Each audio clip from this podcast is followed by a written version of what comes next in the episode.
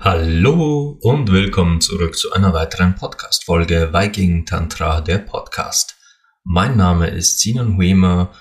Ich bin zertifizierter Tantra-Lehrer, Sex- und Intimitätscoach, Beziehungscoach und für euch da für all die herrlich schönen, klebrigen, heißen, sinnlichen, aber auch die schwierigen Momente des Lebens, würde ich mal sagen.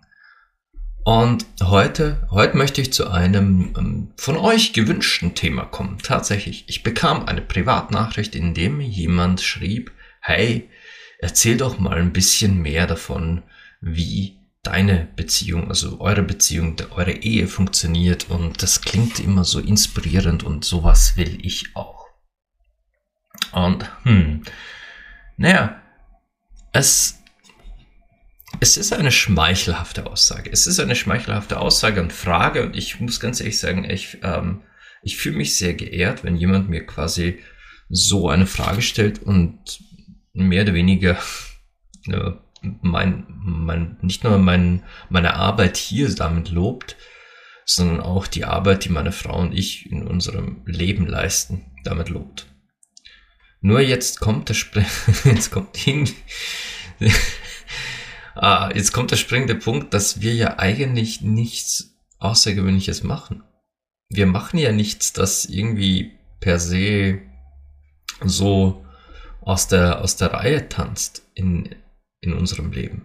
Tun wir nicht. Ich würde sogar sagen, dass wir eigentlich in unserer Herangehensweise in der Beziehung so simpel sind wie nur irgend möglich. Und vielleicht ist es genau das, das es so simpel macht. Es, es ist keineswegs perfekt. Nein. Also, ich glaube auch nicht daran, dass es eine perfekte Beziehung gibt. Im Gegenteil, ich finde sogar es sehr bedenklich und teilweise sogar beängstigend gruselig, wenn ich mit Menschen zusammensitze und diese mir mehr oder weniger zu verstehen geben, sie würden doch die perfekte Beziehung führen. Ich frage mich dann, was da wohl nicht stimmt, was da wohl wirklich in, in, im Busch ist, dass, dass so ein Bild nach außen verkauft wird. Und zwischen uns, also zwischen meiner Frau und mir, gab es durchaus Zeiten, wo wir uns, ich will jetzt nicht sagen, zusammenraufen mussten, aber wo einfach Themen aufkamen, wo jeder für sich erkennen musste, dass das nichts mit dem jeweils anderen zu tun hat.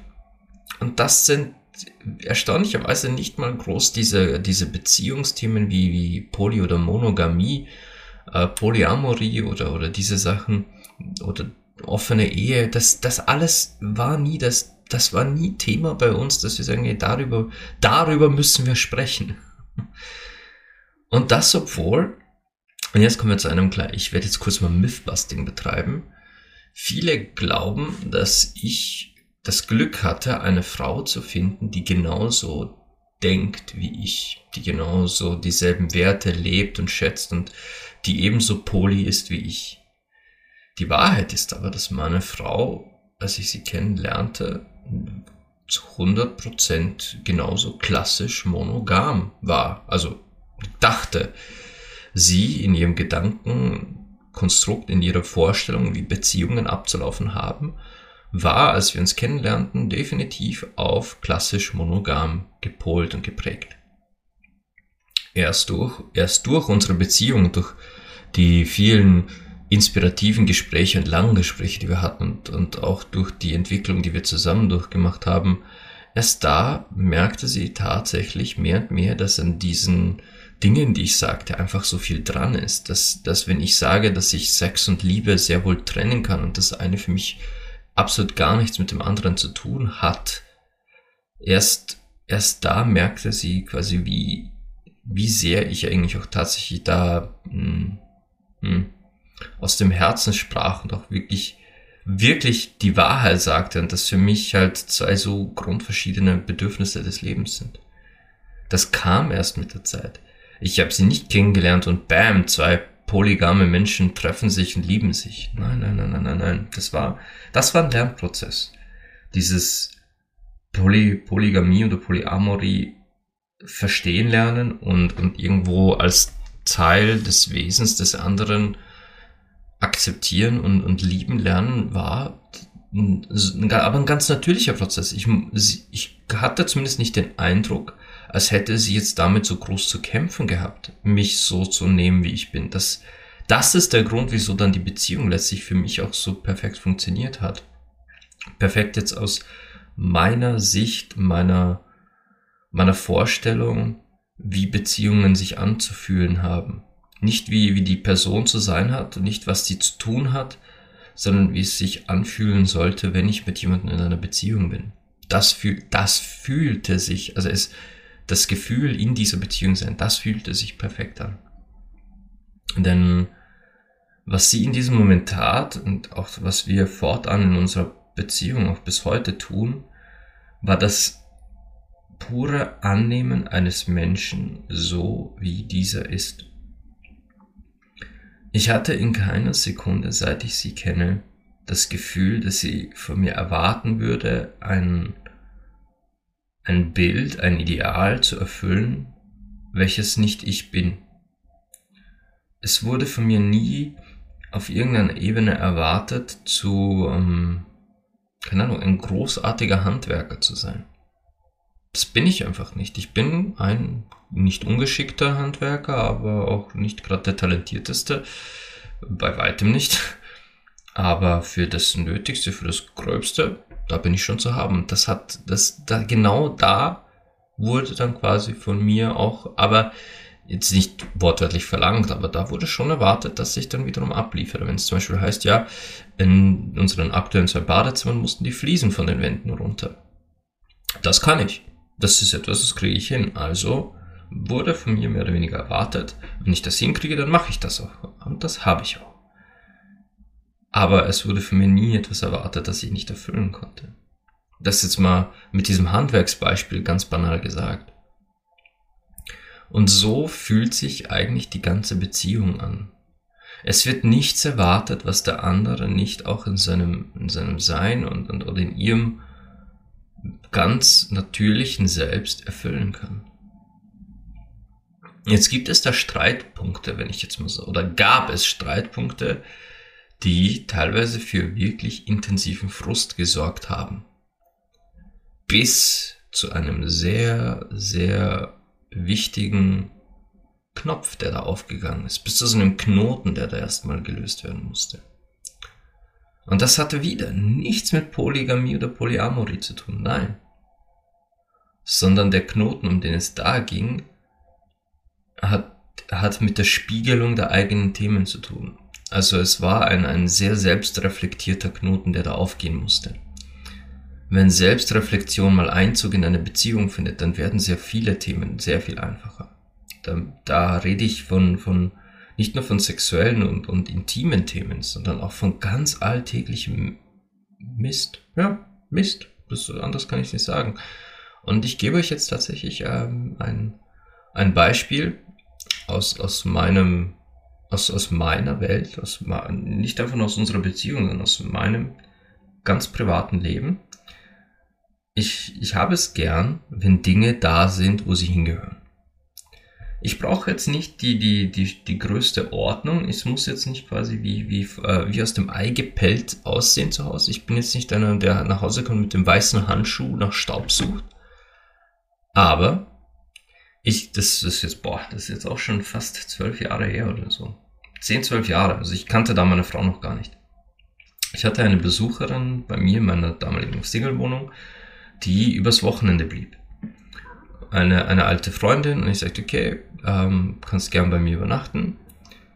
Und, und wir, wir, wir können gern zusammen essen und Sachen unternehmen.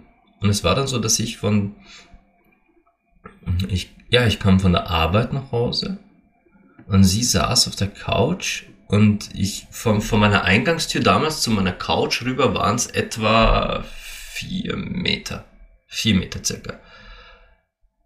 Und ich sah nur bei der Tür rein, sah sie auf der Couch sitzen und sagte, du hast den Couchtisch verschoben. Und sie sah mich an und sagte, ja, aber nur paar Zentimeter. Wie siehst du das von da drüben? Das ist so ein Ding. Ich, äh, wenn ich weiß, wo etwas hingehört, dann fällt mir sowas auf. Mir fällt das auf, das heißt aber nicht, dass ähm, ich jetzt quasi durchdrehe, nur weil der Couchtisch verschoben ist. Ich sehe das und manche dieser Dinge sind mir egal, weil es steht ja immer noch da, wo es stehen soll, andere Dinge nicht. Und das ist aber ein Ich-Ding, das ist mein Ding. Nur das, das war mir nicht klar, bis ich anfing, endlich selbst zu reflektieren zu mir. Dass es überhaupt nichts mit meiner Frau oder ihrem Ordnungswesen zu tun hat, dass ich zum Beispiel unbedingt will, dass die Fernbedienungen vom Fernseher, Audiosystem und äh, Playstation, dass die immer auf demselben Fleck liegen. Also immer auf derselben Seite, immer auf demselben Eck, dass die immer da liegen soll. Das ist mein Ding. Ich kann nicht erwarten von, von, von irgendeinem Menschen, von meiner Frau nicht, von unserem Sohn dann irgendwann nicht oder von irgendwelchen Gästen, Freunden, dass die entsprechend meiner Erwartungshaltung, wo diese Fernbedienungen li zu liegen haben, auch immer handeln. Folglich, wenn ich ins Zimmer komme und ich sehe, okay, die Fernbedienung liegt jetzt nicht dort, wo sie liegen soll, dann ein Fass aufzumachen und, oder eine Diskussion oder irgendwas zu sagen, hey, äh, wieso legst du die Fernbedienung schon wieder nicht dahin? Da soll sie doch sein. Das wäre das Projizieren meiner Erwartung meines, äh, meines Vogels in meinem Hirn auf meine Frau und sie verantwortlich dafür zu machen, dass mein Tick befriedigt wird, dass mein Tick zufrieden ist.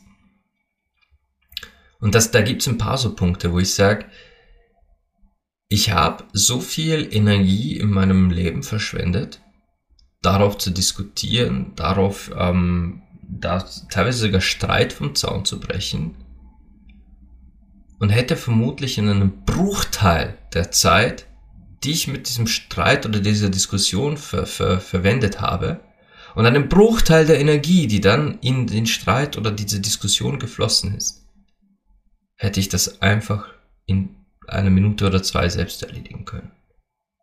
Zum Beispiel ist zum Beispiel äh, auch ähm, Küche, wenn ich, wenn ich die Küche zusammenräumen will. Ich bin halt ein Mensch, ich, ich kann nicht ins Bett gehen, wenn in der Küche noch nicht Ordnung herrscht. Das mag ich nicht. Ich möchte nicht schlafen gehen. Ähm, ich kann das nicht, dass ich sage, okay, ich räume die Küche morgen früh zusammen. Das kann ich nicht. Ich will die Küche noch am selben Tag zusammengeräumt haben, dass ich mich ins Bett legen kann und weiß, ich stehe morgen auf und richte mir in einer frisch gemachten Küche mein Frühstück, mein Kaffee und alles. Ich kann nicht schlafen gehen. Ich, ich liege im Bett und ich, ich denke an diese Küche und ich muss aufstehen und die aufräumen. Und das ist etwas, das hatte ich tatsächlich mehr oder weniger von jeder Frau irgendwie erwartet. Nicht, dass sie meine Küche zusammenräumt, sondern dass, dass das selbstverständlich ist. Man räumt, wenn man fertig ist, als erstes doch die Küche zusammen. Das ist mein Zugang. Ich bin fertig mit Kochen, ich habe gegessen und ich räume zusammen. Wobei in meinem Fall, ich, ich räume die Küche zusammen noch während ich koche. Also wenn das Essen am Tisch steht, ist im Regenfall die Küche auch schon wieder sauber. Ich, aber das heißt nicht, dass so wie ich das mache, dass auch alle anderen Menschen machen müssen. Versteht ihr das? Aber das sind so Banalitäten des Beziehungsalltages, wo man auf andere oder auf die Partner diese Vorstellung, diese Erwartung projiziert. Und dann diskutiert man und dann fängt man wieder ein Gespräch und sagt, hey, und könntest du nicht und würdest du und dieses und jenes. Und die andere Person fühlt sich dann vielleicht sogar mittlerweile gekränkt oder genervt durch das, dass man halt immer wieder mit denselben Themen aufkommt. Und in dieser zwei Stunden Diskussion oder in diesem zwei Stunden Gespräch, das man über dasselbe Thema schon wieder führt, hätte man in zehn Minuten die Küche einfach selbst aufgeräumt. Und das, das mache ich seither. Seit mir klar geworden ist, dass das zum Beispiel mein Thema ist, einfach mein Ding, dass ich es bin, der, der, der sich selbst da quasi so ein, keine Ahnung, so ein Floh ins Ohr setzt, ja. Seitdem habe ich aufgehört, über dieses Thema groß zu streiten. Ich habe aufgehört, mich zu ärgern. Ich, ich gehe dann so eine Art fast schon meditativen Prozess hinein. Ich weiß genau, wo es hingehört. Ich fange dem Geschirrspüler an, der wird mal ausgeräumt, dann kann ich auch wieder einräumen. Und dann Schwamm, bisschen, bisschen äh, Geschirrspülmittel und Schrubben alles fertig. Und wenn die Küche dann blitzt, dann bin ich so zufrieden mit mir selbst. Also was heißt blitzt? Ich, kann jetzt da nicht von der Anrichte essen, aber die Küche ist ordentlich. Es ist das, es ist nahezu alles tippitoppi sauber. Manche Sachen weiß ich selber nicht, wo ich sie hintun, hintun soll. Lasse ich dann auch noch eine Runde stehen. Aber es ist zumindest so ordentlich, dass ich weiß, hey, morgen stehe ich auf und richte mir in dieser Küche einen Kaffee und mein Frühstück habe da vollen Platz. Ich habe Zugriff zu allem. Es ist ordentlich genug, dass ich hier mal was stehen lassen kann. Und das ist so ein schönes Gefühl. Es ist so viel, viel schöner als die ganze Diskussion, die ich mir angetan hätte, wenn ich weiterhin darauf beharren würde, dass sie das genauso machen muss, wie ich das in meinem Kopf sehe. Anstatt es einfach selbst zu machen. Es sind solche Banalitäten.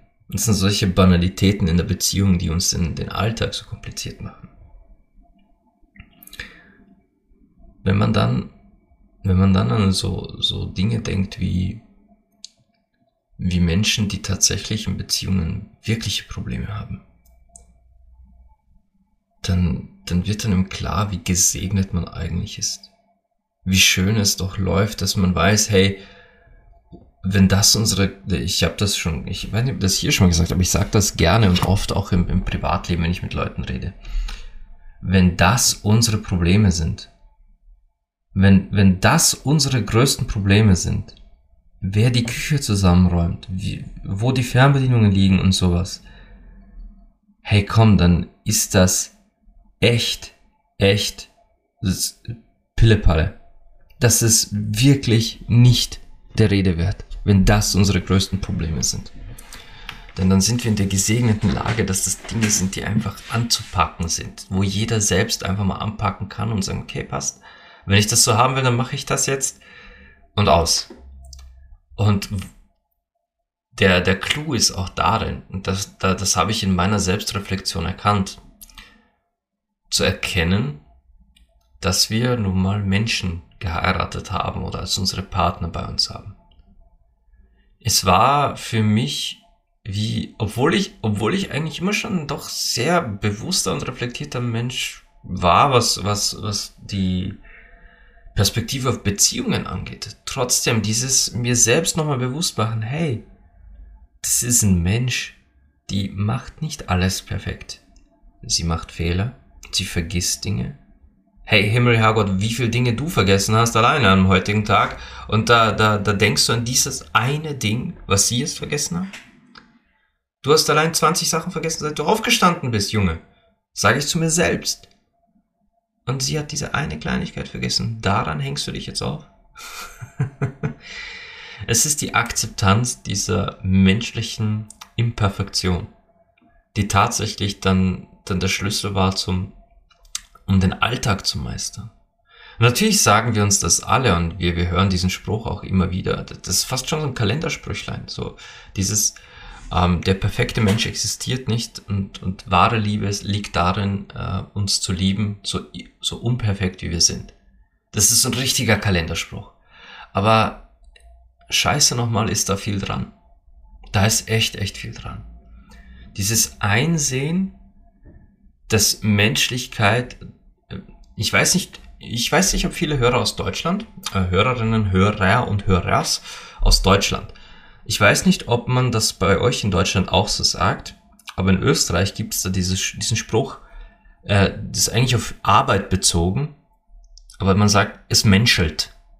Wir sagen, es menschelt, wenn zum Beispiel wir, keine Ahnung, wir, wir irgendwo einen, einen Termin buchen oder, oder ein Produkt kaufen und es passiert so ein ganz menschlicher Fehler so ein ganz menschlicher Fehler, dass halt was vergessen oder übersehen wurde oder einfach äh, plump gesagt jemand halt einen Patzer gemacht hat. Ein ganz banaler menschlicher Patzer. Ja. Es menschelt. Im Service, wenn du irgendwo in einem Lokal sitzt, das rappelvoll ist. Und die Kellner kommen hinten und vorne nicht mehr klar. Und dann kommen die schon total gestresst und entschuldigen sich tausendfach und sagen, hey, hey, alles gut, alles gut, du bist auch nur ein Mensch. Auch nur ein Mensch. Alles okay. Komm mal selber runter, entspann dich. Ich bin ein sehr entspannter Gast. Atme durch. Und ich überlege eh noch kurz wegen dem Essen, aber zu trinken hätte ich gern das und das. Es menschelt, sagen wir dann immer. Und nirgendwo im Leben menschelt es so wie in Beziehungen.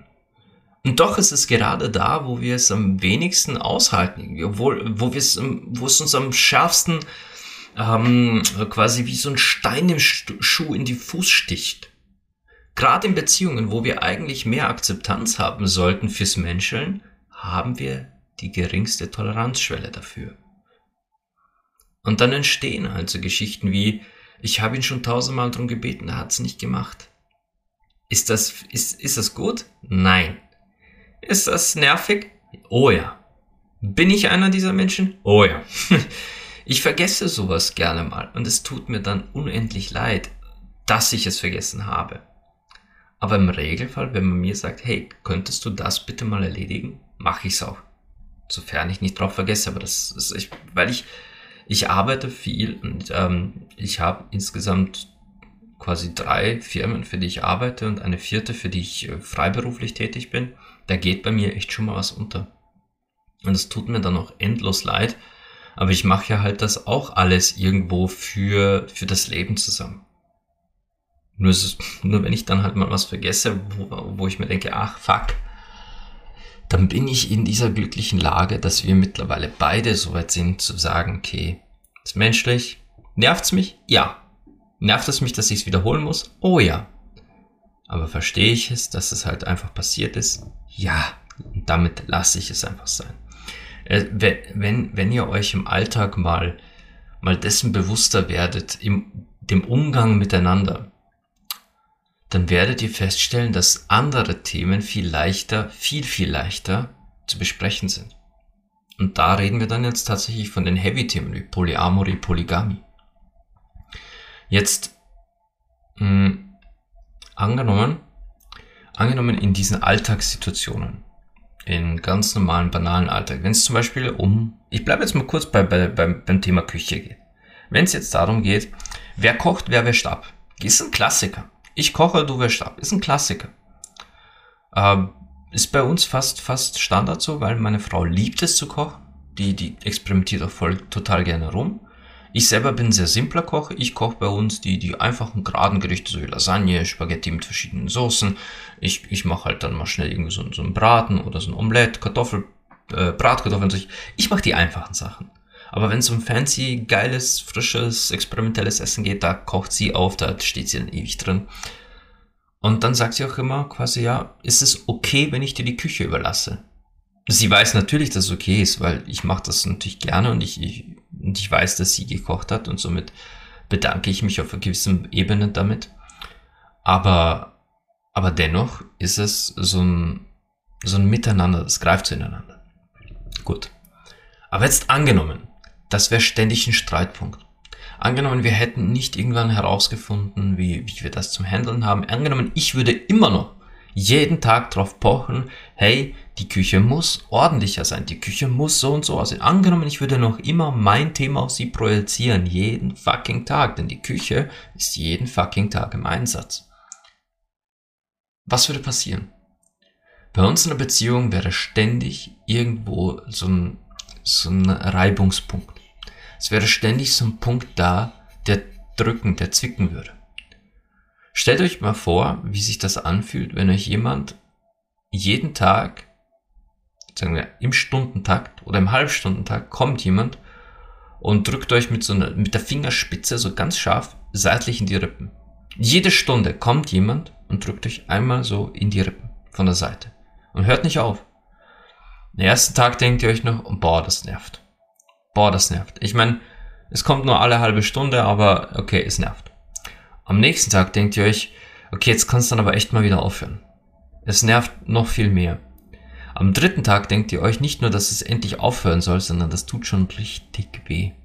Weil diese Person immer auf dieselbe Stelle drückt, immer da reinpiekst.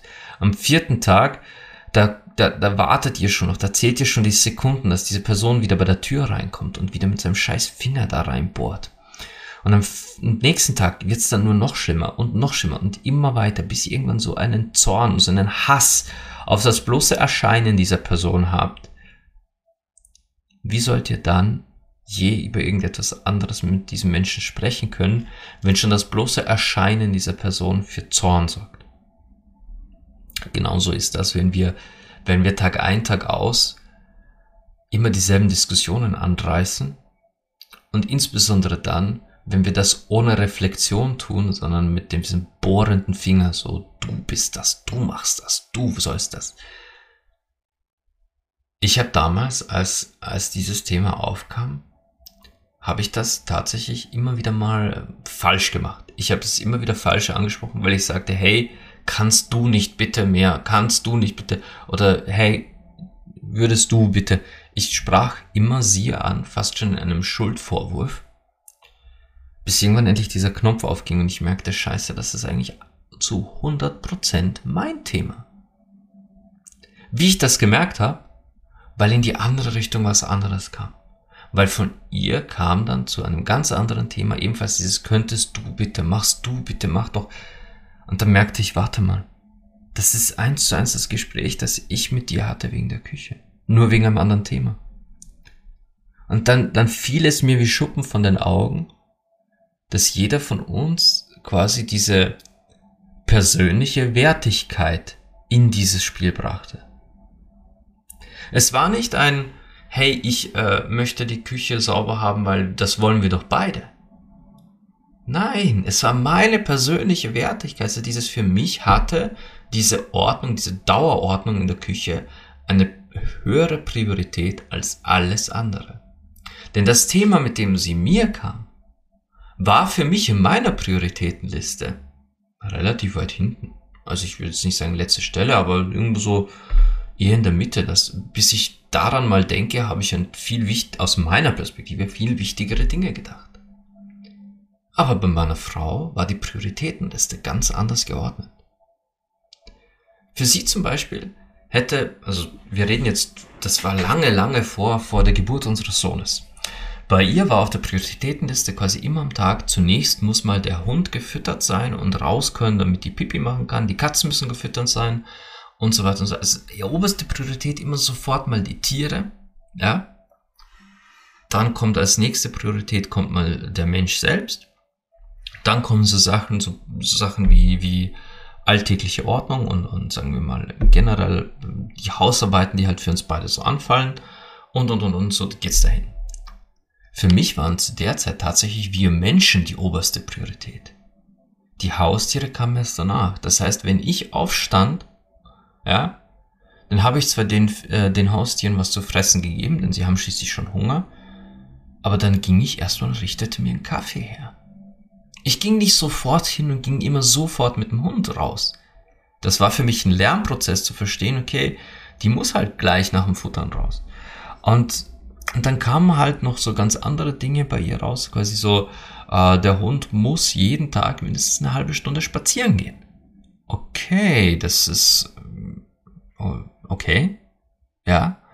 Aber ihre Priorität wäre, dass der Hund nicht einfach nur eine halbe Stunde spazieren geht, sondern möglichst eine Stunde spazieren geht und dabei auch noch mental gefordert wird und trainieren kann. Denn schließlich ist meine Frau Hundesportlerin. Der Hund sollte gefordert und gefördert werden in Sport. Für mich war das eine absolute Nullpriorität. Also das, da reden wir wirklich schon ganz weit hinten. Aber sie wollte quasi, dass ich diese Priorität genauso annehme wie sie. Genauso wie ich von ihr wollte, dass sie meine Küchenpriorität annimmt, so wie ich. Das war so ein reines, ich projiziere jetzt meine Prioritäten auf meine Partnerin und sehe aber nicht ein, dass das 100% mein Ding ist und dass ich kein Recht habe, von ihr oder irgendeinem anderen Menschen zu erwarten, im eigenen Leben die gleichen Prioritäten zu setzen wie ich. Und als dieser Groschen fiel, meine Fresse war mir da leichter. Meine Fresse war mir da leichter. Wisst ihr warum?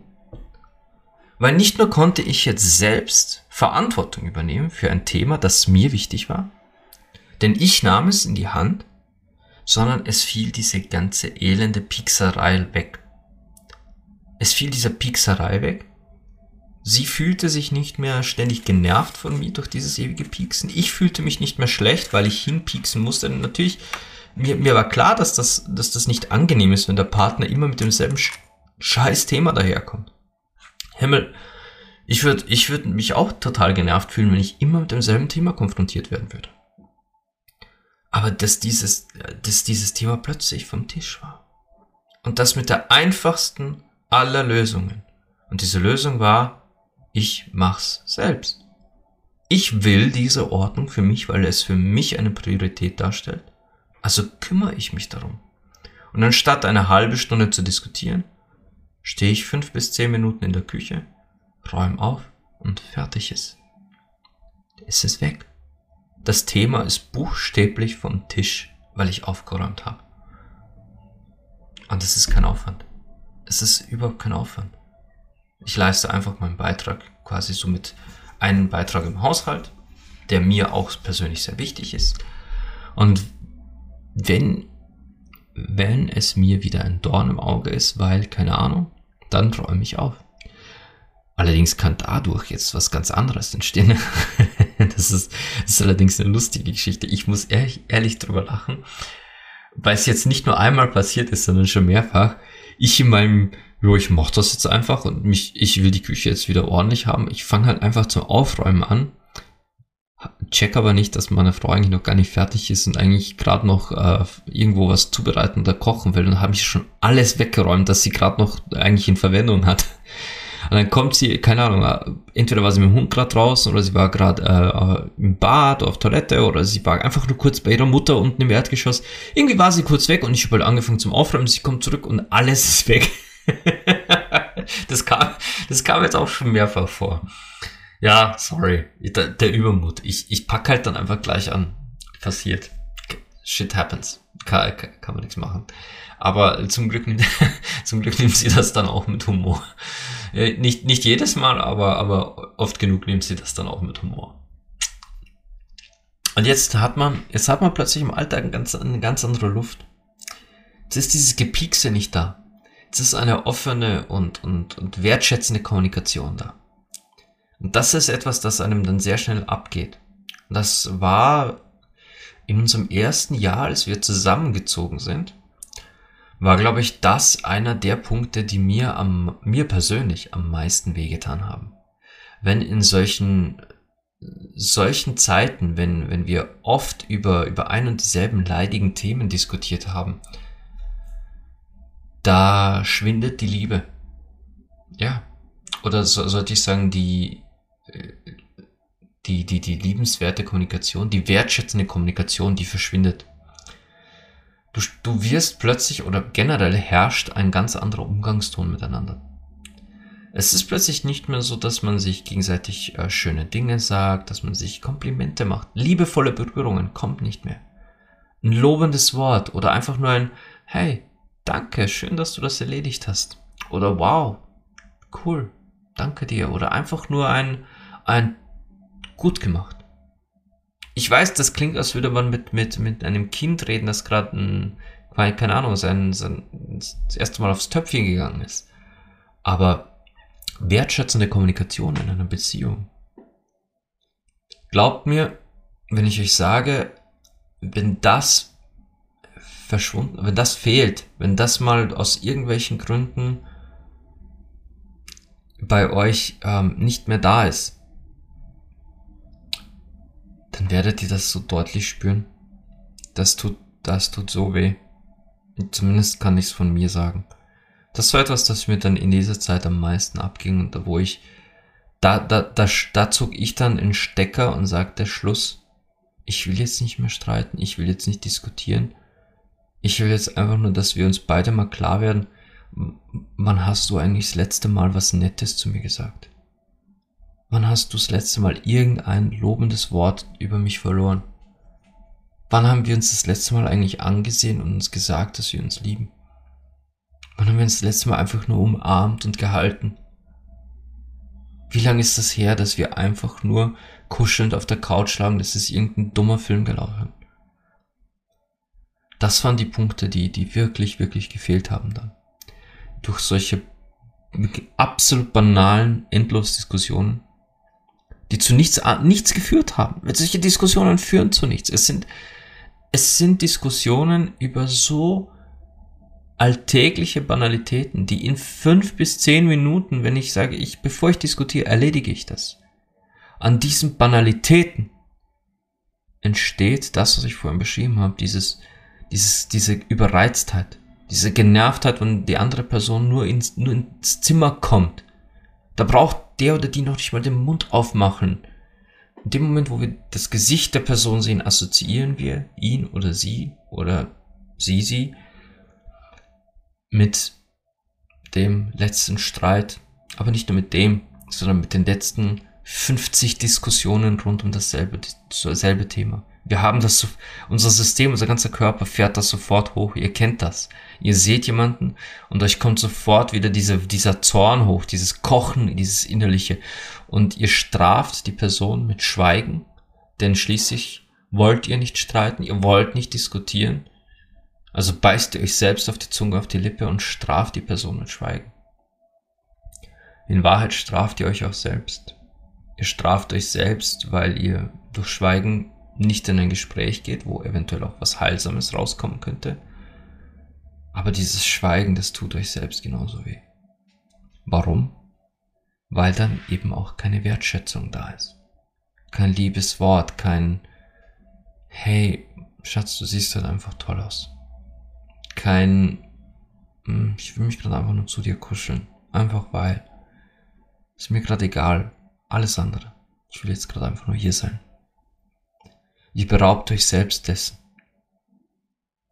Durch dieses ewige Auf und Ab. Wegen, wegen nichts. Wegen absolut gar nichts. Denn bedenkt, es gibt da draußen Paare. Und ich weiß zum Beispiel von einer Dame, mit der ich äh, über Umwege bekannt bin. Also wir sind jetzt keine engen Freunde, aber wir, wir kennen uns flüchtig die sich mir, in, das war zu, zur Zeit des ersten Lockdowns, hat sie sich mir anvertraut und erzählte mir, dass dieser Lockdown das Schlimmste war, was ihr hat passieren können. Denn das ist das erste Mal, dass sie und ihr Mann wirklich so eng auf eng aufeinander kleben. Und er hat Seiten an sich gezeigt, die, die sie so nicht kannte. Seiten, von denen sie nichts wusste und die sie auch nie von ihm erwartet hätte. Und er wurde handgreiflich. Er hat sie einfach, quasi, ich, ich weiß nicht die genauen Umstände, aber er hat sie mehrfach geschlagen. Das weiß ich von ihr, weil sie sich mir anvertraut hat, weil sie mit irgendjemandem reden wollte, mit irgendjemandem reden musste. Und ich hatte versucht, ihr zu helfen aus aus diesem, ich will jetzt nicht sagen, aus diesem Gefängnis auszubrechen, aber aus dieser, aus dieser Situation, in der sie war, Wege zu finden für sich selbst, zum Schutz, zur Heilung, aber auch um vielleicht Abstand zu finden, in dem er wieder zu sich finden kann. Weil ich wollte ihm nicht unterstellen, dass er generell so ist, sondern es war eine Extremsituation und dieser wir alle wissen, dass dieser Lockdown damals Menschen auch psychisch teilweise sehr, sehr in die Mangel genommen hat und, und in Extremsituationen reagieren wir nicht immer so als die Menschen, die wir sind. Und ich weiß, dass sie noch immer in dieser Beziehung ist. Ich weiß, dass sie noch immer in dieser Ehe steckt. Ich sehe es an, an Bildern, an, an ihr, an, an der Art und Weise, wie sie sich mehr oder weniger nach außen hingibt dass da noch viel Show dabei ist. Ich weiß nicht, was noch alles passierte, denn der Kontakt brach irgendwann wieder ab.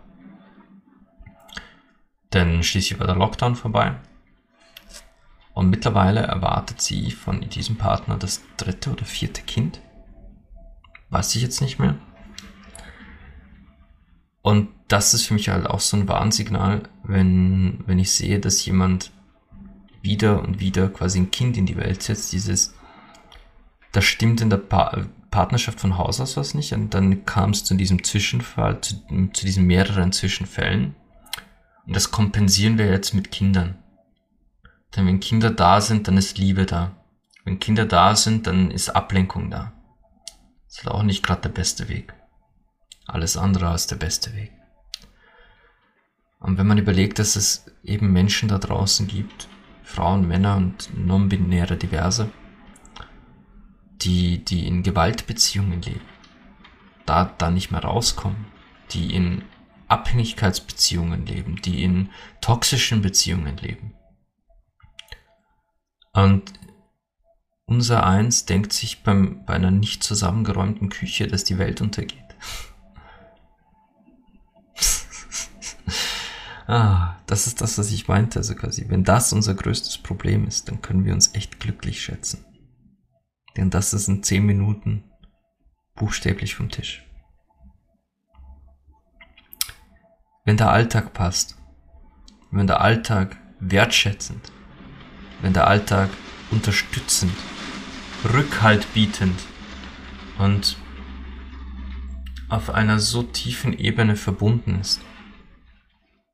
Wenn man dann sagt, hey, lass uns in den Swingerclub gehen, lass uns die Beziehung öffnen, lass, äh, Schatz, ich bin eigentlich polyamor dann hat man eine ganz andere Grundlage, als wie wenn in der Beziehung von Haus aus schon dicke Luft ist oder, oder einfach vielleicht so was Ekelhaftes wie Eifersucht im Spiel ist.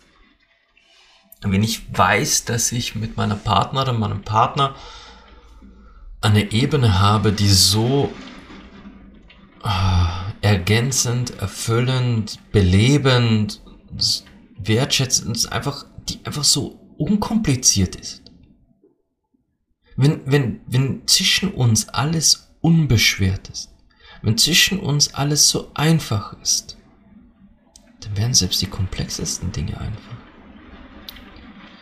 Denn ich weiß noch, ich hatte meiner Frau zwar immer schon gesagt, immer schon, dass ich polygam bin. Dass für mich Sex und Liebe nichts miteinander zu tun haben, dass ich auch einfach mit Menschen Sex haben kann, ohne diese zu lieben, weil, weil das für mich ganz natürlich ist.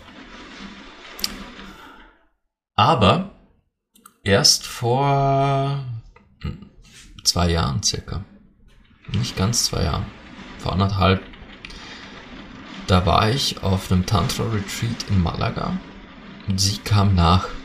Also das Retreat dauert eine Woche circa und ähm, sie kam dann am letzten Tag nach und wir hingen dann noch so ein paar Tage Urlaub hinten dran, blieben in Malaga. Bei diesem Retreat begegnete ich einer jungen Dame, die eindeutig mir ins Herz gefahren ist. Das war keine sexuelle Anziehung, das war, das war einfach aufrichtige Liebe. Das war so aufrichtige Liebe für eine Person, die ich vorher nicht kannte, aber die in diesem Moment sich so, so nah und, und so gut anfühlte, einfach nur mit ihr zu reden, in ihrer Nähe zu sein und, und zu spüren, dass dieser Mensch existiert. Es war eine ganz offene, menschliche und total, ähm, wie beschreibe ich das jetzt, was ist das richtige Wort? Authentische, ja, eine total authentische Liebe. Und es war nicht so ein, ich will mit dieser Frau schlafen, sondern ich wollte einfach nur in ihrer Nähe sein, mit ihr frühstücken, sie, ich wollte während der Übungen ihr Halt sein, während des Retreats sie unterstützen. Ich wollte für sie da sein. Und ich konnte es nicht erklären mit Sex. Nein, konnte ich nicht. Also war es keiner. Jetzt kam meine Frau danach, nach Malaga. Und das war das erste Mal, dass ich wirklich das Wort Polyamor in den Mund nahm. Und ich erzählte ihr davon, wo für mich dieser, ähm, dieser Erkenntnispunkt war. Und ich erzählte ihr von dieser anderen, von dieser jungen Frau, die deutlich jünger war als wir beide. Aber ich erzählte ihr davon und sie saß da und hörte mir einfach nur fasziniert zu. Und dann kam es so, dass wir mit dieser anderen Frau dann tatsächlich sogar in Malaga noch ein bisschen Zeit verbracht haben, denn auch sie und ihre beste Freundin blieben noch eine Weile in Malaga und haben auch noch ein bisschen Urlaub dran gehängt. Wir waren zusammen essen, wir waren zu fünft essen, da war dann noch eine ja, noch eine Bekannte war dabei. Wir waren zu fünft essen, aber wir waren zu viert dann in einem Escape Room in Malaga. Wir waren am Strand spazieren und auch im Meer miteinander.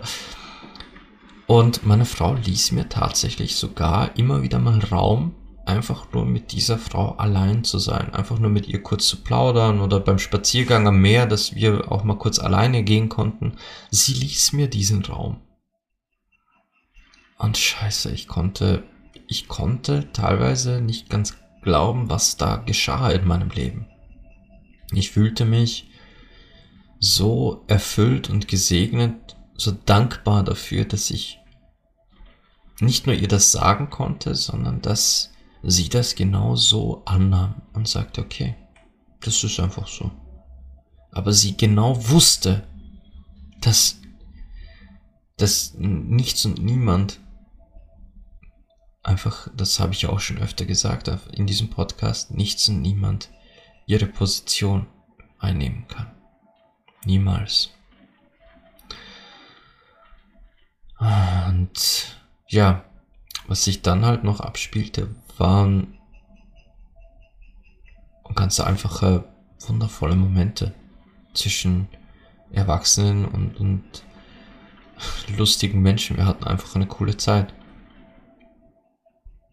Aber das wäre nicht möglich gewesen, wenn bei uns immer noch oder ständig irgendwo so absolut dämliche Knackpunkte wären, wenn ich es mal so sagen darf. Jetzt werden sich aber manche von euch fragen, ja, aber wie, wie mache ich das dann? Wie soll denn das gehen, wenn, wenn, wenn mein Partner überhaupt nicht dazu in der Lage ist, wenn, wenn mein Partner übereifersüchtig ist und mein Partner nicht mal dran denken will, eine Polybeziehung zu öffnen? Naja, es, es werden euch ganz viele Menschen da draußen werden euch sagen, beendet die Beziehung. Hört dafür eine, eine der letzten Folgen, da habe ich genau darüber gesprochen. Ich sag das nicht. Nein. Wenn das das Problem unter Anführungszeichen ist, dann gibt es Wege. Es gibt Wege, euch selbst zu spüren, zu euch selbst zu stehen. Aber, hm, wie sage ich denn das jetzt? Diese Grundlage, die ihr zu Hause haben müsst, diese Grundlage, dass zu Hause alles stimmen muss, das, das dürft ihr auf keinen Fall vernachlässigen. Wenn ihr eine funktionierende Partnerschaft habt, eine liebevolle Partnerschaft äh, und wenn ihr sagt, ihr wollt an dieser Beziehung festhalten, dann muss eure, eure Hauptenergie, eure Hauptessenz, euer Hauptfokus in diese Beziehung fließen. Du kannst keine Ehe, keine Beziehung, keine Familie führen, mit nur einem Viertel deiner Aufmerksamkeit. Oder nur der Hälfte. Wenn du nicht mit voller Aufmerksamkeit bei deiner Beziehung bist, dort zu 100% verfügbar bist, dann wird's, dann wird's nicht funktionieren. So leid es mir tut, es wird nicht funktionieren. Nur wenn du in deine Beziehung, in deine Ehe, deine Familie, in dieses Leben so viel hineinsteckst, dass du sagen kannst, alles, was du als erfüllender Partner zu bieten hast, alles, was du als erfüllender Partner zu geben hast, gibst du auch. Und mit Sahnehäubchen obendrauf und Schokostreuseln. Und dann merkst, ich habe noch immer Energie übrig, ich habe noch immer Liebe übrig, ich habe noch immer Sex übrig, ich habe dann noch immer Reserven, die raus wollen weil ich spüre es, es explodiert aus mir raus. Dann wirst du feststellen, dass es auch möglich ist, dies anders zu kanalisieren und in auch externe Beziehungen zu stecken, ohne dass die Hauptbeziehung darunter leidet. Aber das ist tatsächlich ein Thema, darüber sollte, sollten wir, wenn dann, persönlich sprechen. Darüber sollten wir uns unterhalten, denn das ist alles andere als easy. Definitiv. Aber ja, wenn ihr glaubt, dass tatsächlich ich meine Frau kennengelernt habe und wir von Anfang an genauso waren, wie wir jetzt sind, muss ich euch leider enttäuschen. Oder was heißt enttäuschen? es war halt einfach nicht so. Aber, so wie es heute ist, ich fühle mich wirklich beschenkt mit dieser, mit dieser Beziehung insgesamt. Es ist tatsächlich konstant immer noch eine Beziehung, an der gearbeitet wird, aber erstaunlicherweise nicht an diesen Dingen. Wir sitzen nicht jeden Abend da und diskutieren oder, oder besprechen und den Stand unserer Liebe und Beziehung. Wir, wir sprechen nicht jede, jeden Tag aufs Neue darüber, wer jetzt wen liebt und wie und, und wir sprechen auch eigentlich so gut wie nie über meine Arbeit. Ich habe das, glaube ich, auch hier schon mal erwähnt. Wenn ich von einem Termin, einem Tantra-Termin nach Hause komme, dann fragt sie nur eine einzige Sache. Wie war's? Sie will nicht wissen, was war, sie fragt, wie war's. Und ich sage, hey, heute war ein echt, echt harter Tag, heute war es echt schwierig. Dann fragt sie mich, ob ich mich zu ihr setzen will oder ob ich quasi gleich essen will oder ob ich mich vielleicht vorher nochmal hinlegen will. Ja. Wenn ich aber nach Hause komme und ich sage, es war so ein richtig geiler Tag, ich fühle mich so richtig geladen und, und voller Energie, dann bin ich es meistens, der fragt, wollen wir nicht irgendwas machen damit? Nehmen wir diese Energie mit, machen wir irgendwas damit. Lass uns irgendwo rausgehen oder was unternehmen. Aber sie fragt nicht, was ich, was ich mache. Ist nur wichtig, wie es mir geht. Also wie ich mich fühle nach der Arbeit. Das finde ich ist bei uns beiden der, der Punkt, wo ich, wo ich sage, da zeigt sich, wo unsere Prioritäten liegen. Ich, ich frage auch nie nach, was sie wo gemacht hat, wenn sie jetzt, keine Ahnung, sie hatte einen Terminausflug oder, keine Ahnung, war vor, war, war aus mit ihr, mit den Arbeitskolleginnen oder Freundinnen. Ich frage nie, eigentlich wirklich nie nach, wo warst du oder was hast du gemacht? Alles, was ich sie frage, ist, wie war's? Hattest du Spaß? Und da sieht man, wo, was uns beiden wichtig ist. Uns ist wichtig, dass es dem jeweils anderen gut geht. Nicht, dass wir immer wissen, warum es dir gut geht und, und was du gemacht hast. Wir wollen einfach nur wissen, geht's dir gut. Denn das ist mir wichtig. Aber das ist halt tricky. Insgesamt. Denn immerhin wird uns allen ja immer wieder vorgebetet und vorgeschrieben, man muss mit dem Partner, der Partnerin immer über alles reden. Alles. Und immer die, die hundertprozentige absolute Wahrheit und nichts anderes. Du sollst deinem Partner berichten, wie oft du heute gepupst hast. Du sollst deinem Partner berichten, was du heute zu essen hattest. Du sollst deinem Partner berichten, wie vielen Personen du heute hinten nachgeguckt hast und wie viele davon einen geilen Arsch hatten. Das musst du berichten. Natürlich. ja, nee, not so much. Not so much. Nicht in meiner Welt. Ich, ich weiß, da draußen gibt es viele Menschen, die, die gerade ihre Beziehungen überdenken. Es gibt viele Menschen, die, die überdenken, wie sie, wie sie überhaupt Beziehungen eingehen sollen. Es heißt, wir leben in einer Zeit, wo Menschen beziehungsunfähig wären. Und das glaube ich nicht. Ich glaube nicht, dass der Mensch immer beziehungsunfähiger wird. Der Grund, warum es immer mehr und mehr Singles und Langzeitsingles gibt, ist, weil der Mensch genau dieses klassische Bild irgendwo schon endlich leid ist. Wir sind das Leid, immer diesem selben Konzept nachzulaufen, dass ich investiere mich in eine einzige Person und einem Ideal, einem mir vorgelebten Ideal, höre dafür all diese Podcast-Folgen vorher, wo ich mich über, über das Bild der Monogamie ausgelassen habe dem nachzulaufen und dann letztlich doch zu spüren, dass es, dass dieses Bild nicht erfüllt wurde und dann in den Schmerz fallen, weil es nicht erfüllt wurde, weil das tut dann weh, wenn man merkt, okay, ist das jetzt doch gescheitert an, füge hier beliebigen äh, sinnlosen Grund ein, ja, wo es doch theoretisch im Polyamoren und Polygam nie dazu gekommen wäre, sondern man vermutlich mit dieser liebevollen Person noch immer in einer Beziehung wäre, hätte man das Ganze ganz anders aufgerollt. Ja, irgendwann reicht's dir. Irgendwann reicht's dir. Irgendwann hast, bist du satt von, von einem Desaster ins nächste zu torkeln und dich dort wieder zu investieren dich dort wieder zu verbiegen, um in diese Rolle zu passen, die die Monogamie von dir erwartet. Höre dafür die letzte Folge, bist du wirklich du selbst in einer Beziehung, dich wieder zu verbiegen, über Jahre zu verbiegen und dann doch wieder zu merken, hey, das haut einfach nicht hin. Drum gibt es mittlerweile so viele Langzeitsingles. Drum gibt es so viele Scheidungen, drum gibt es so viele Ehen, die doch irgendwann in den Mit-40ern geöffnet werden oder in den Mit-50ern. Was glaubt ihr denn, wieso in den Swingerclubs in ganz Europa, nein, ganz auf der ganzen Welt, wieso dort die Alterszahl Ü40, U50 ist?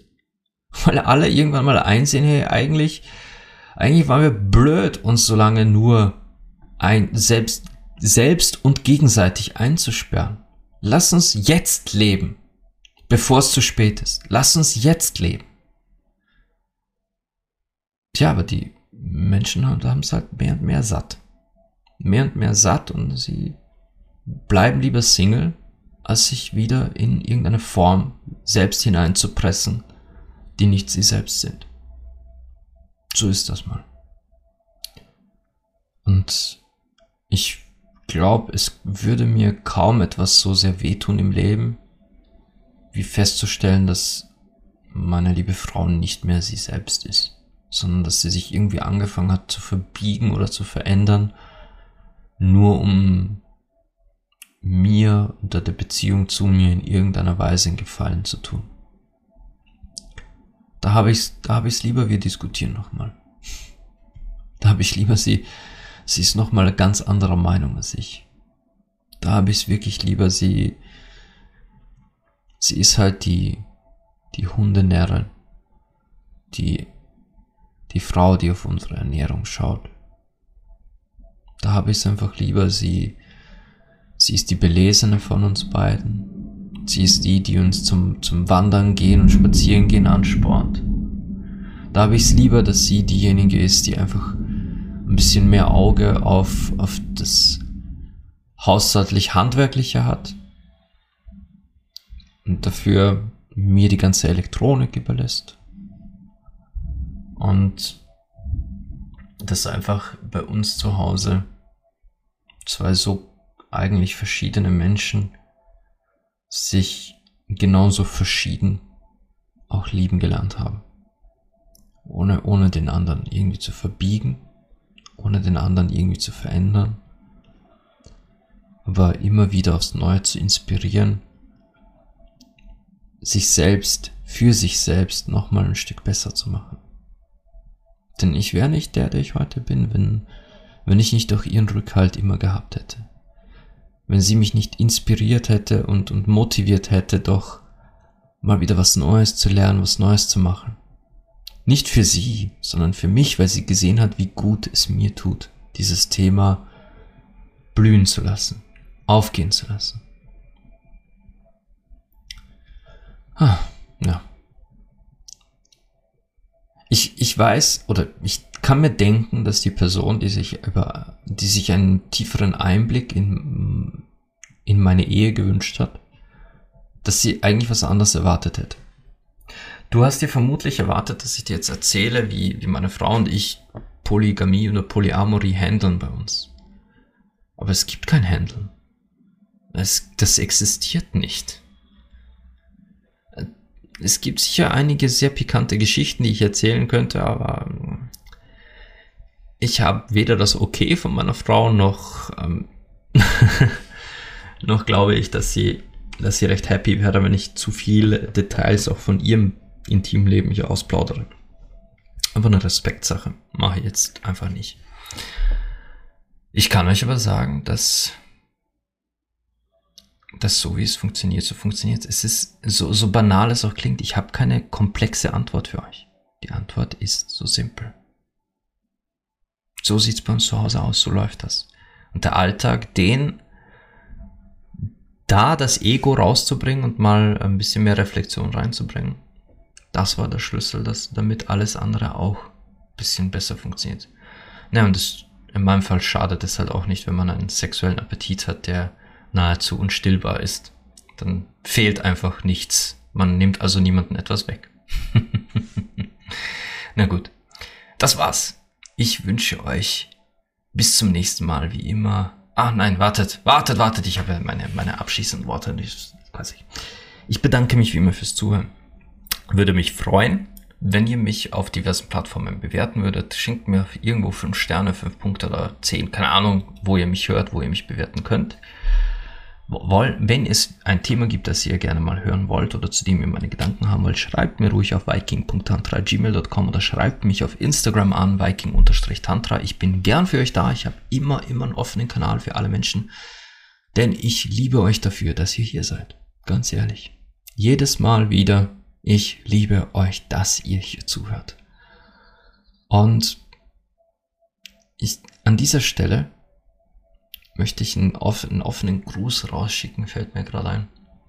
Es gibt jene unter euch, mit denen ich schon zusammengearbeitet habe, jene unter euch, die ich auf, auf ihrer Reise ins eigene Selbst begleiten durfte, und das, wo es mir eine Ehre war, euch zu erleben, wie ihr seid, so pur, entfesselt und un, absolut ungeniert und unverfälscht. Und manche von euch haben sich schon eine ganze Weile nicht bei mir gemeldet. Und ich weiß warum. Weil es euch besser geht. Und ganz ehrlich, ich bin stolz auf euch. Manche von euch beobachte ich auch auf Instagram. Von manchen von euch bekommen, habe ich ein letztes quasi Update bekommen. Und weiß, dass es euch gut geht. Dass ihr jetzt mittlerweile in schönen Beziehungen seid. Weiß, dass ihr euch selbst entdeckt habt und dass ihr einfach genauso Rock'n'Roll weitermacht. Und ich bin stolz auf euch. Denn das ist der schönste, schönste Grund, wieso ihr euch nicht mehr bei mir melden könnt. Weil es euch einfach gut geht. An alle anderen, wie immer, vielen Dank fürs Zuhören und bis zum nächsten Mal wünsche ich euch Liebe, Leidenschaft und Sex.